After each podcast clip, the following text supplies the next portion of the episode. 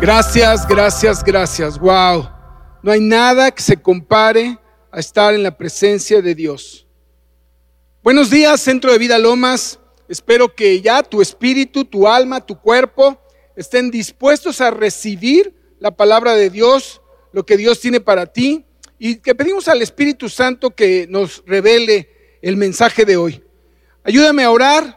Padre Celestial, te damos gracias en esta mañana por este tiempo, por este espacio, por la vida de nuestra pastora. Gracias, Señor, por todas las familias que están reunidas, eh, escuchando el mensaje. Señor, los bendigo, Padre, que el mensaje de hoy sea una realidad en sus vidas y que puedan ser bendecidos como dice tu palabra, Señor. Gracias, gracias. Te damos gracias por este día, por regalarnos una oportunidad más, porque para siempre es tu misericordia y por supuesto, gracias a nuestra pastora Lourdes que nos permite dirigirnos a ustedes. Hay una historia que quiero contarte, una historia documentada por parte de un médico psiquiatra austriaco de nombre Víctor Frankl, que en tiempos del holocausto en un campo de concentración nazi, estando prisionero como buen psiquiatra, como buen psicólogo, observaba y estudiaba el comportamiento de sus compañeros con relación a su esperanza para vivir, para sobrevivir. En sus escritos, eh, Frank narra de vez en cuando que los prisioneros recibían unos cupones de premio, porque sabes, estos nazis aunque su idea era exterminar al pueblo de Dios, pues mientras había trabajos forzados, pues trataban de exprimirlos al máximo y aunque estaban en una condición eh, verdaderamente inhumana, eh, les daban como su bono o su premio, les daban un cupón, el cual podían cambiarlo posteriormente por cigarros y a veces acumulaban cigarros y esos cigarros los podían cambiar por una ración de sopa lo que era realmente un alivio, un tesoro para ese estado de inanición que padecían. Este psicólogo Frank comprobó que cuando sus compañeros en el campo de concentración ya no cambiaban los cigarros por alimentos y a veces ya ni los cupones les interesaban, mostraban una señal inequívoca de que habían perdido la esperanza y la voluntad de vivir. Y una vez entrando en ese estado, difícilmente se recuperaban psicológicamente, aunque no muriesen. ¿Has oído la frase que murió a los 60 años, aunque lo enterraron a los 80? Se refiere precisamente a personas sin esperanza, sin sueños, sin rumbo, sin voluntad para vivir. Todos hemos leído o visto en alguna película los horrores que si vivieron estos judíos en esos campos de concentración tan inhumanos, tan espantosos, yo diría diabólicos, pero que también sabemos que las personas que lograron sobrevivir se recuperaron sorprendentemente, dijéramos milagrosamente, y sus siguientes generaciones prosperaron en todo ámbito, incluyendo por supuesto eh, lo de la ciencia. ¿Sabías tú que la mayoría de los premios Nobel en medicina, en física, en química, son del pueblo judío.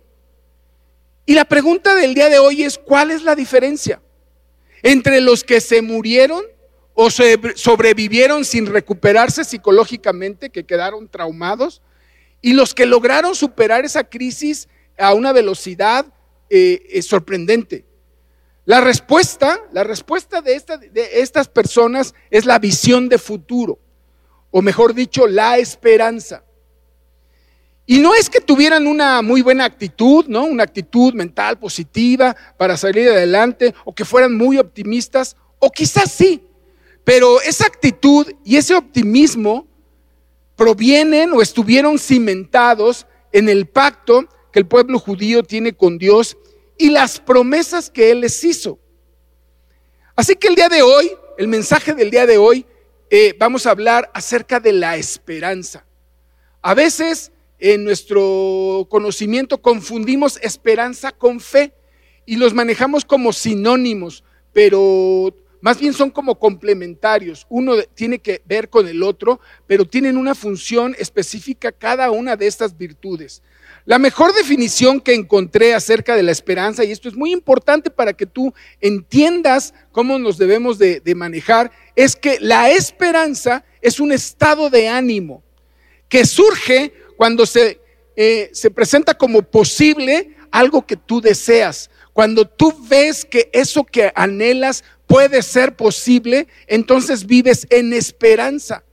Y la esperanza no es una ilusión. ¿no? No es que te imagines cosas no, irreales, no es un, estado expectante. Eh, lo, que, lo que hace la esperanza es tener esta expectativa que nuestros anhelos se van a cumplir. Fíjate lo que dice etimológicamente la raíz del verbo de la palabra esperar. Tiene el mismo fundamento etimológico que aspirar. Y una extensión de eso es respirar. O sea que e, esperar, aspirar y respirar tienen como que la misma raíz. Y podemos dejar que aquella persona que deja de esperar equivale a, cuando menos anímicamente, a dejar de respirar. Dice el refrán popular, ah, la esperanza muere al último. Porque cuando ya no se tiene esperanza, realmente la vida ya no tiene sentido. Y déjame regresar al pacto que, del que hablábamos en la escritura, en eh, la carta a los Hebreos, en el capítulo 8, versículo 6, refiriéndose a Jesucristo, dice el escritor, pero ahora tanto mejor ministerio es el suyo, cuanto es mediador de un mejor pacto. Escucha esto, establecido sobre mejores promesas y aquí es bien importante que nosotros ligamos la palabra esperanza con la palabra promesas, porque de qué otra manera eh, vas tú a esperar, ¿no? A lo mejor de una manera humana, esperar qué, ¿no? ¿Quién, quién, quién te, te hace eh, ilusionarte con esas promesas? Y, y, para tu tiempo, para nosotros, eh, nuestra fe, nuestra esperanza están cimentadas en Jesucristo y lo que Dios dijo que haría. Y me sorprende mucho que en este versículo dice establecidas sobre mejores promesas, ¿no? El mismo Jesucristo decía que Él trajo un mejor pacto. Así que imagínate si eh, este pueblo judío tan bendecido, ¿no? Es merecedor de un pacto y nosotros, tú y yo, la iglesia del día de hoy, estamos en un mejor pacto, tenemos mejores promesas, nuestra capacidad de esperar o nuestra expectativa tiene que ser mucho mejor. Para los cristianos la esperanza es la virtud por la que se espera que Dios conceda las bendiciones que prometió. Fíjate, según los estudiosos, en las escrituras existen más de 3.500 promesas de Dios. Algunos hasta coinciden en que son 3.565. La verdad, pues no me dio tiempo de contarlas.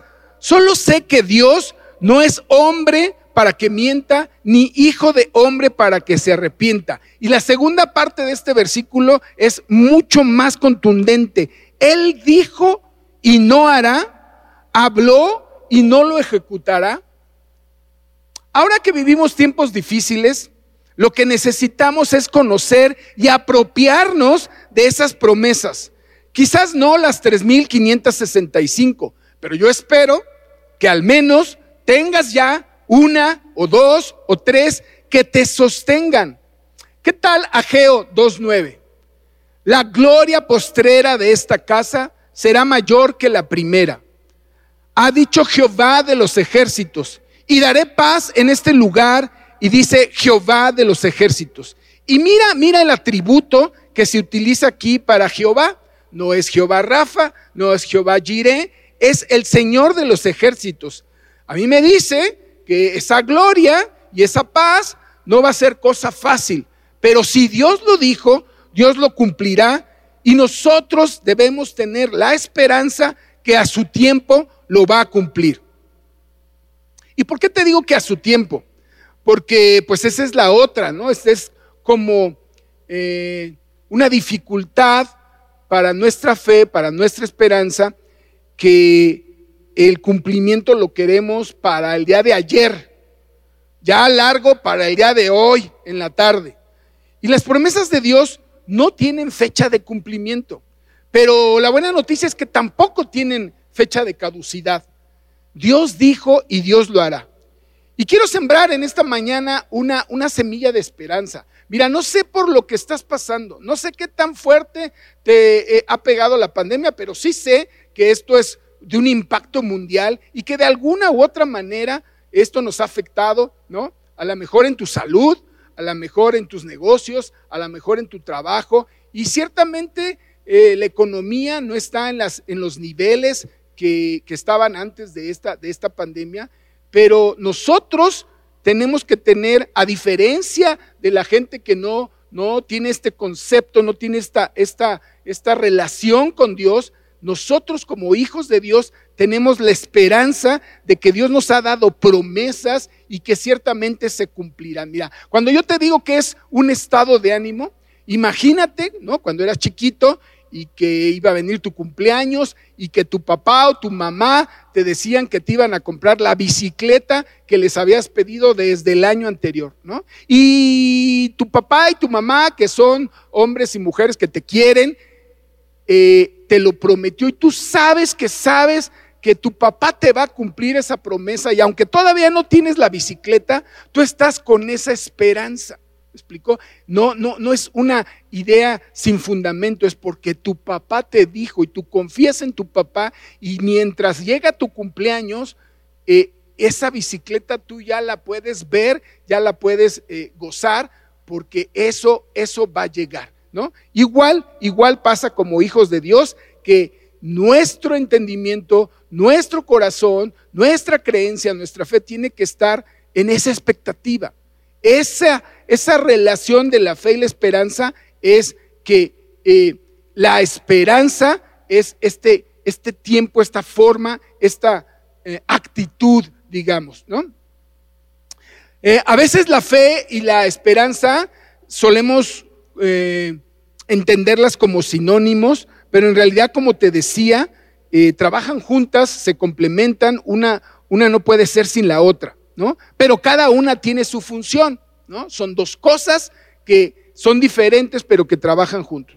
Fíjate lo que dice la carta a los Corintios 13:13, 13, seguramente recordarás, es eh, el capítulo que habla del amor, pero también habla de, la esperanza y de la fe, y habla un poquito antes de otros dones. Como el hablar en lenguas, en las ciencias, pero dice específicamente al terminar el versículo 13, y ahora permanecen la fe, la esperanza y el amor. Estos tres, pero el mayor de ellos es el amor. Por eso en la Reina Valera, en la versión Reina Valera, al capítulo le llaman la preeminencia del amor, porque ciertamente el privilegio de esta virtud del amor sobre las demás, aún sobre la fe y sobre la esperanza, es porque el amor es eh, permanente, el amor es perpetuo, el amor es eterno. Y porque mientras la fe y la esperanza son también de carácter personal, ¿no? Cada quien tiene una, semilla de fe, cada quien tiene una medida de fe, cada quien tiene una esperanza. El amor es, eh, su principal objetivo es compartirse en los demás. Por eso es la preeminencia del amor sobre las demás virtudes, sobre los demás dones. Y mucho se ha predicado sobre el amor, el amor de Dios, el amor entre los hermanos, y está muy bien, ¿sabes? Pero creo que también en esta mañana un mensaje de fe y un mensaje de esperanza nos va a hacer mucho, mucho bien. Entonces, la diferencia entre la fe y la esperanza, o más bien yo diría la interacción entre estas dos virtudes, eh, como la Biblia lo define en Hebreos 11.1, te la sabes de memoria, es pues la fe la certeza de lo que se espera la fe es la certeza de lo que se espera, la convicción de lo que no se ve. Si cambiamos por otra definición o por el entendimiento de lo que es la fe como sustancia, ¿no? Podríamos decir que es pues la fe la sustancia de lo que se espera. La convicción de lo que no se ve. Entonces, fe es creer, es estar seguro de lo que Dios dice ya se cumplió, aunque no lo veamos. Y esperanza es vivir en ese estado de ánimo que de acuerdo con esa fe lo veremos en el futuro. ¿no? Espero que, pueda yo eh, ser explícito en todo esto, porque el mensaje precisamente habla no ya no tanto de la fe que, que, debemos de tener y en la cual estamos fortalecidos, sino que en estos momentos lo que necesitamos es una esperanza, una visión de futuro, un estado de ánimo que nos conecte a que Dios va a cumplir las promesas de lo que ahora necesitamos. Y entonces, eh, recuerda, recuerda eh, la definición o esta parte que dice el justo por la fe vivirá. Ciertamente el justo por la fe vivirá. Este versículo lo encuentras tres, cuatro, cinco veces en la palabra en diferentes libros. Es determinante que nosotros como gente justificada vivamos por la fe. Pero la forma de vivir del justo es estar llenos de esperanza. Debemos tener nuestra fe en, en ese estado de ánimo que Dios hará lo que prometió. La fe siempre trabaja, siempre trabaja en el presente. La fe es para hoy. La esperanza es vivir sabiendo que eso que esperas se cumplirá, que, que, trabaja, es una liga en un futuro mejor. Y en estos momentos necesitamos precisamente eso, ¿no? Yo no sé si tu negocio quebró, si tuviste que cerrar, si tuviste que, darle gracias a los empleados o si a ti te dieron las gracias y ahora qué voy a hacer, ¿no? Y ahora para dónde miras y clamas a Dios y buscas un versículo y todo eso está muy bien. Lo que yo te recomiendo es que que busques una promesa, una palabra de Dios de acuerdo a eso que necesitas y que entonces tiendas este puente del día de hoy tienes la fe, pero que con esa eh, esperanza vas a caminar hasta que se cumpla esa promesa. Porque otra vez te digo, si Dios lo dijo, Dios lo va a cumplir. La fe está basada en lo que Jesús ya ha hecho y la esperanza mira a lo que Jesús va a hacer así tan fácil, ¿no? Digamos que el principal objetivo de la fe o eh, el, principal eh, resultado de nuestra fe es la salvación, ¿no? Dice Romanos 5.1, justificados pues por la fe, tenemos paz para con Dios por medio de nuestro Señor Jesucristo. Lo que nos hace salvos, lo que nos hace hijos es precisamente la fe en la obra redentora de Jesucristo. Pero en el versículo 2 más adelante dice, por quien también tenemos entrada por la fe a esta gracia en la cual estamos firmes y nos gloriamos en la esperanza de la gloria de Dios. Ahí tienes, eh, digamos que, eh, la forma como fe y esperanza trabajan. La fe está fundada en lo que Jesucristo ya hizo y la esperanza en lo que Jesucristo va a hacer, en lo que Dios prometió a través de su Hijo, que eso iba a suceder. Y una vez que creemos que somos salvos, una vez que tenemos bien clara y bien garantizada una vida eterna al lado de Dios y de Jesucristo, ¿cómo vamos a vivir aquí en la tierra? porque entendemos que mientras Dios nos conceda un día más, tenemos o tiene Dios un propósito para nuestra vida, ¿cómo vamos a movernos? Ya sabemos que por fe vamos a estar algún día en su presencia eh, y que tendremos una eternidad a su lado, llenos de amor, sin ninguna necesidad, aún, aún sin, sin, sin, sin esta esperanza y sin esa fe, eh, estaremos un día con Él. Pero mientras estamos aquí en la tierra, tenemos que caminar llenos de esperanza, ¿no? Con ese anhelo, con esa certidumbre que Dios lo dijo, Dios lo va a hacer, y entonces yo no estoy deprimido, yo no pierdo el, ánimo, ¿no? Eh, qué peligroso, qué peligroso es perder el ánimo, ¿no? Andar en desánimo, puede ser objeto de que el mundo y el mismo enemigo, eh, pues aprovechen este momento de debilidad para sacarte, ¿no? Hay personas que son como, como bebés en Cristo, ¿no? Que son débiles en la fe y que en una sacudida de estas, pues se, nos pierden. ¿Me explico? En lugar de asirnos, ¿no? De agarrarnos de la palabra y decir, yo de aquí no me suelto porque quién sabe cómo, como esté afuera, ¿no? Yo de aquí me aferro, yo estudio la palabra, yo declaro esas verdades en mi vida y ciertamente con esa fe entiendo que las cosas van a suceder. Ya dijimos que el objeto o el resultado mayor de la fe, pues es la salvación. Por, por fe somos salvos, dice la palabra, para que sea por gracia, ¿no? De ninguna manera nosotros vamos a ser por nuestras obras merecedores de esa salvación.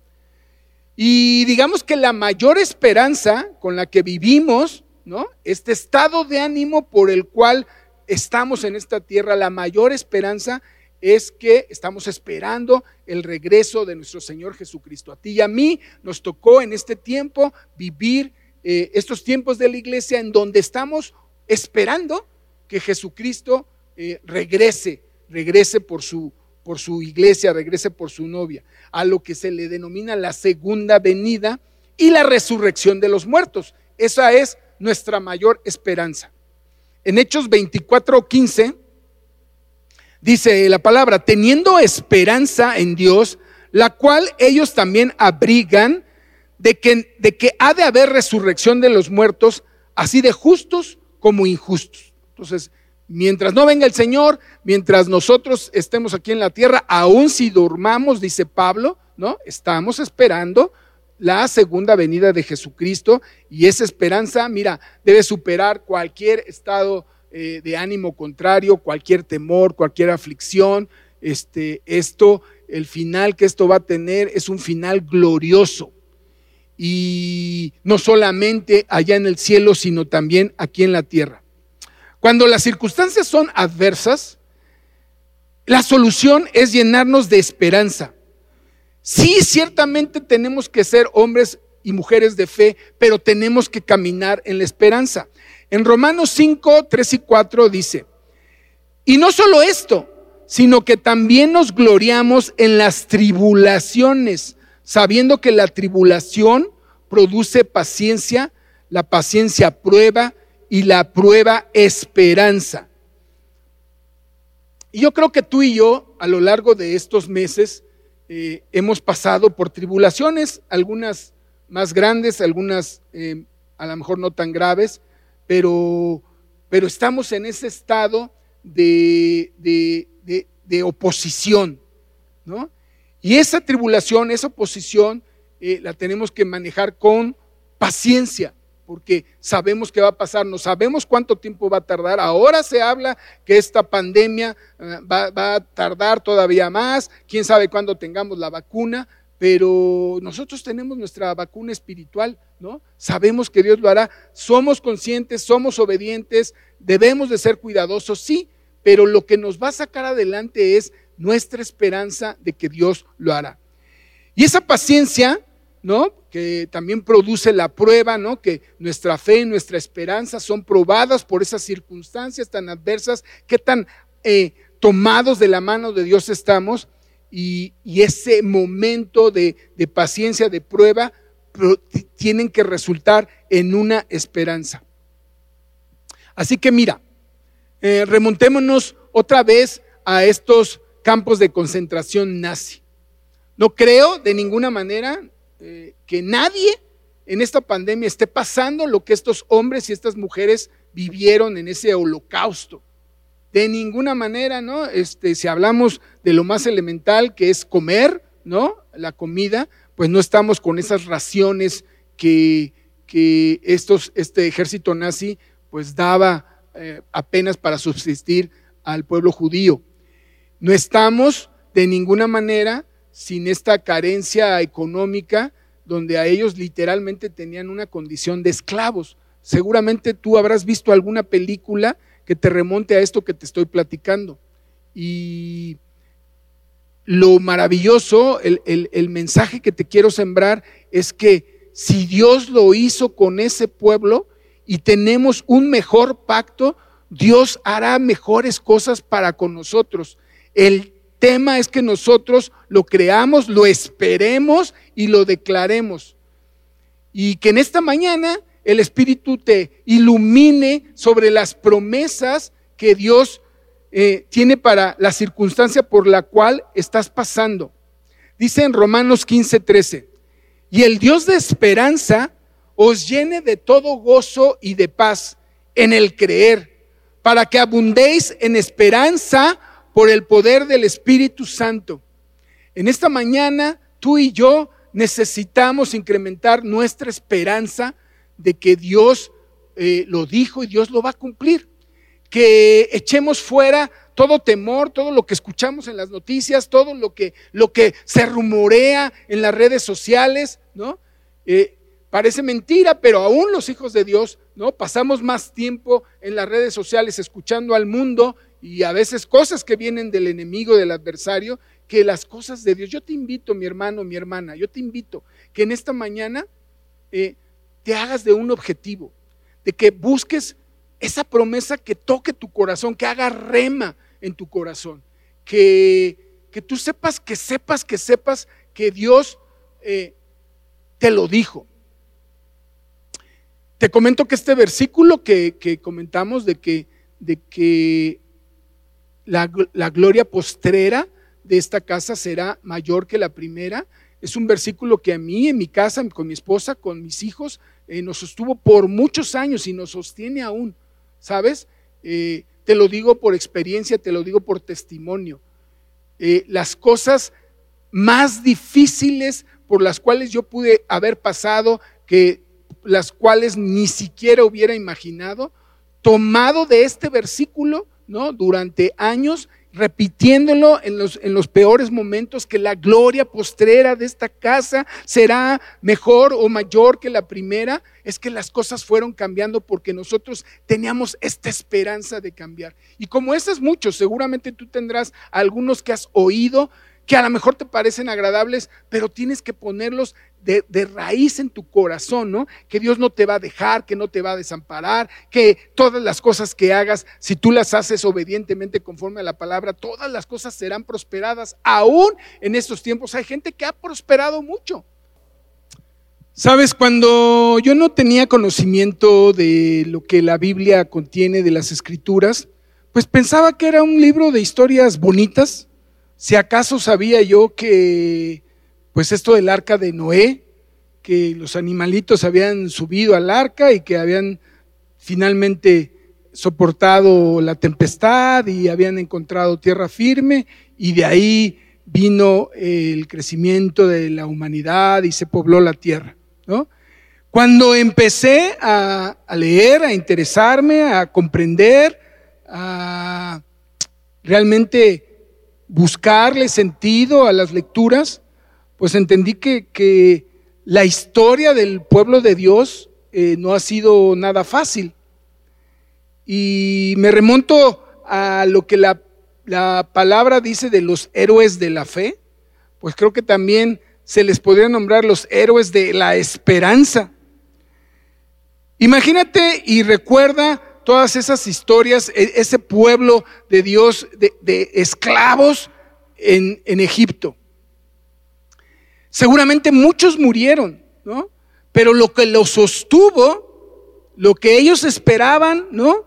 Cuando ya algunos decían que, ay, que Dios había olvidado de ese pueblo, ¿no? Finalmente, generación tras generación, tras generación, no sé cuántos años hayan pasado, había una, una trascendencia, no un comunicado de que, de que Dios haría grandes cosas con ellos, ¿no? Hasta que viene, pues, eh, esta historia de, que Moisés eh, es llamado y es convocado y pasan una serie de dificultades, ¿no? Que tú ya conoces, las diez plagas, todo lo que sucede para que puedan salir de la esclavitud al desierto, ¿no? Y claro, en el desierto muchos se quejaron, De pues, que era preferible morir en la esclavitud. Cuando Dios tiene un plan, a lo mejor no, entendemos de momento en nuestro presente el propósito de ese plan, pero siempre va a ser de bendición. ¿Y qué tal eh, la historia de, Josué. Josué, el llamado Josué el soñador.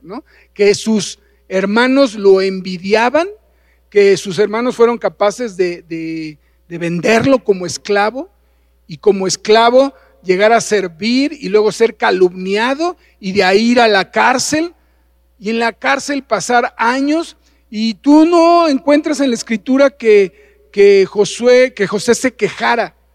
¿Me explico? Tú no encuentras una parte donde diga, ay, ¿dónde está, Señor? ¿No? Porque él sabía que sabía, y la escritura así lo dice, que Dios estaba con él. Él tenía la esperanza que los sueños que Dios le había mostrado, ¿no? Esto de que eh, los hermanos se inclinarían ante él, ¿no? Mediante sueños y profecías. ¿Cuántos años pasaron de que él tuvo esos sueños a que se cumplió y todo lo que ocurrió ahí, ¿no?